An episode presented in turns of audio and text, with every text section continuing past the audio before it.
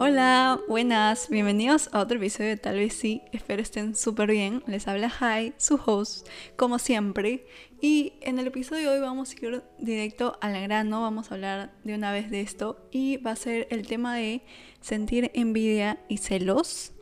Porque como saben, siempre bueno, no sé, ya lo he comentado en otros episodios, pero siempre cuando grabo un episodio quiero hacerlo porque en ese momento estoy sintiendo eso o en ese momento recordé tal tema o he analizado tal tema o quiero analizar ese tema en realidad porque es algo que en lo que estoy trabajando y quiero trabajar aún más, que es dejar de sentir a veces envidia y esos celos, que en realidad es algo humano que todos sentimos durante toda nuestra vida, pero que lo podemos trabajar igual.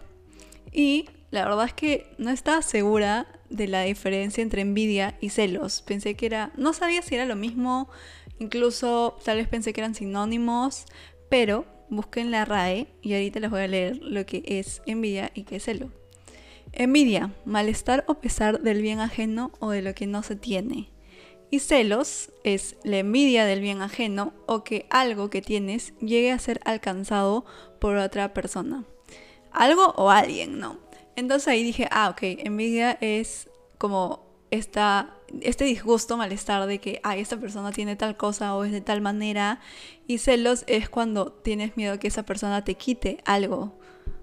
Y bueno, ya sabiendo estos conceptos y definiciones, vamos a entrar un poco en contexto con mi experiencia. Yo la verdad que desde niña no recuerdo haberme comparado tanto o haber sentido envidia de alguna amiga o amigo del colegio, tampoco siento que he pasado por una cierta comparación directa o que alguien como mi mamá me haya dicho eso porque era hija única, ¿me entienden? No me comparaban con mis hermanos, que es algo muy común, o no era tanto que me comparaban con otros amigos o mi mamá me decía algo de mi amiga, aparte de lo que ya les conté de lo físico, ¿no?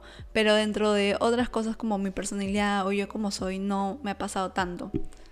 Pero recientemente, no recientemente la verdad, es desde que ya he crecido, he entrado a la universidad, eh, he empezado a crear contenido, crear este podcast, obviamente hay otras personas que hacen lo mismo que yo y en parte no es que sea envidia como, ay, qué envidia que esta persona le está yendo mejor, sino una cierta comparación, ¿no? Y yo ya hablé en el episodio de No vale la pena compararnos sobre cómo tú eres único y sobre cómo cada uno de nosotros tiene un proceso, pero igual eso no quita que como humanos siempre sentamos estos sentimientos de envidia y celos. Y pues si la envidia no es el sentimiento más hermoso del mundo, hay que hacer una diferencia entre la envidia que es entre comillas mala, es decir, la que te hace creer que eres menos, que vales menos, la que te hace quejarte de algo, la que te hace mandarle mala vibra a otra persona y decir como que, ay, ojalá no le vaya bien a esta persona. Y podemos convertir esa envidia en una envidia buena, entre comillas.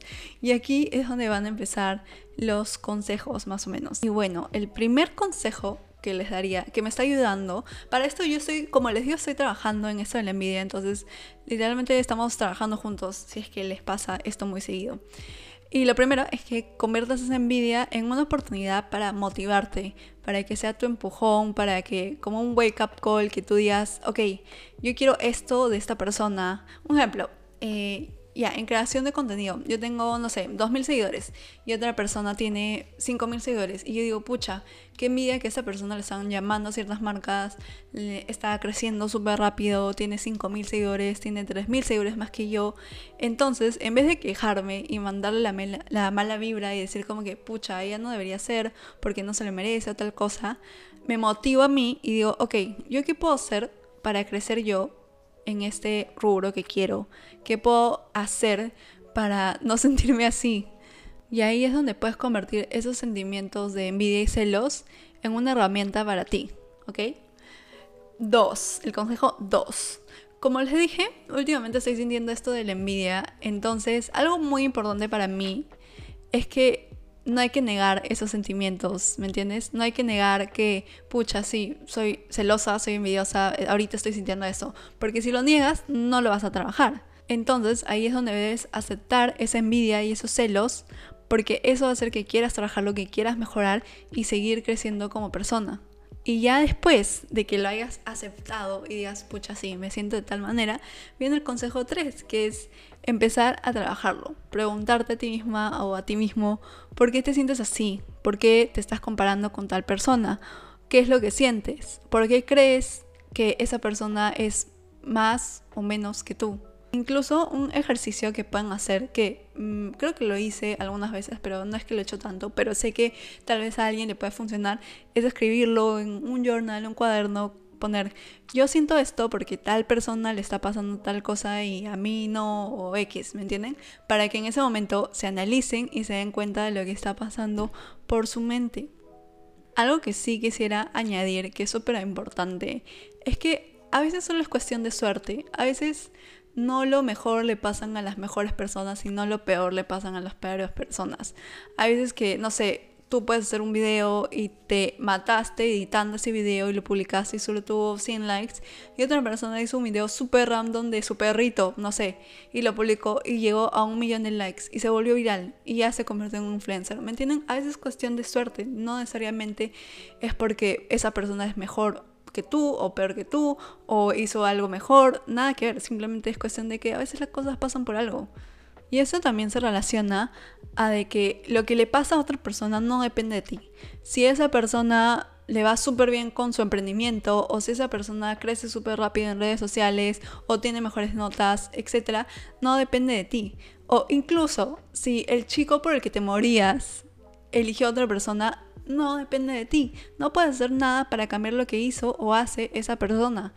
Solo lo tuyo y tu vida depende de ti. Solo tú te puedes dar cuenta de esto y cambiar eh, la perspectiva que tienes de la envidia. Porque ahí es cuando dices, ok, debo dejar de quejarme y trabajar en lo que quiero y lo que quiero hacer. Y esto último ya nos lleva al cuarto y último consejo, que es así como tú solo dependes de ti y tú eres, estás a cargo de tus propias acciones, es porque tú eres único, solo tú eres bueno o malo en ciertas habilidades, solo tú tienes cierto tipo de pensamiento o cierto tipo de ideales, de creatividad, de personalidad, miles de cosas. Así que recuerda que nadie es tu competencia, solo tú puedes ser tu mejor versión. Y solo tú decides si quieres trabajar en esto, mejorar el tema de cómo sientes la envidia y los celos y qué haces con ello, cómo reaccionas a ello. Y en vez de eso, apoyar a otras personas, alegrarte incluso por los logros de desconocidos y motivar a otros. Pero sí, ese ha sido el episodio de hoy. La verdad, no tan largo. Es, fue un poquito, la verdad, es que es para desahuevarme y también si les sirve a ustedes aún mejor. Sin embargo, sí creo que la envidia y los celos están siempre muy presentes, sobre todo en las redes sociales. Así que si es algo que puedes trabajar, te animo a hacerlo. Yo también lo estoy haciendo. O sea, no, no siento que soy mala y envidiosa de mala manera, pero igual creo que siempre se puede mejorar. Espero que este episodio les haya ayudado un poco si están pasando por algo parecido o al menos que hayan reflexionado. Si les gustó, como siempre, pueden compartirlo, seguir al podcast en Instagram y TikTok como tal vez y podcast.